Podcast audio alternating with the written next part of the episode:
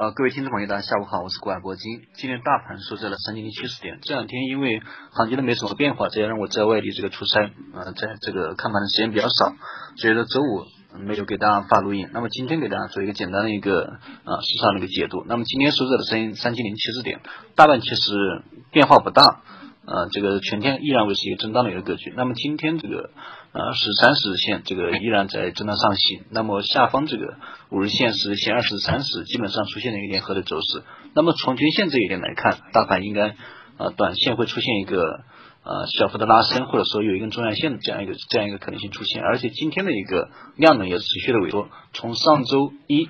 啊，到今天量能持续的萎缩，所以说从均线以及这个成交量来看，那么大盘短线啊还是面临这样一个啊短线的一个拉升，所以说这种震荡的行情，大家不需要怎么样去啊频繁的去操作，大家只能耐心的去等待。那么行情依然没什么变化，所以说大家依然维持我上周的这样一个观点，等待这个大盘拉升。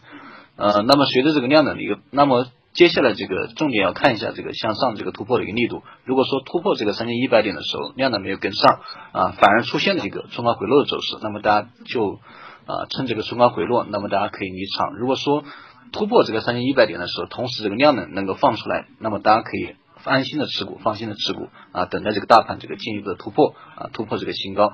这就是短线我给大家的一个简单的一个操作建议，因为这两天都在外地啊，这个看盘时间比较少，所以今天就先不给大家多讲。那么明天呃早上或者说明天中午我会给大家一个全面一点的这个解读。好了，各位听众朋友，这个明天见。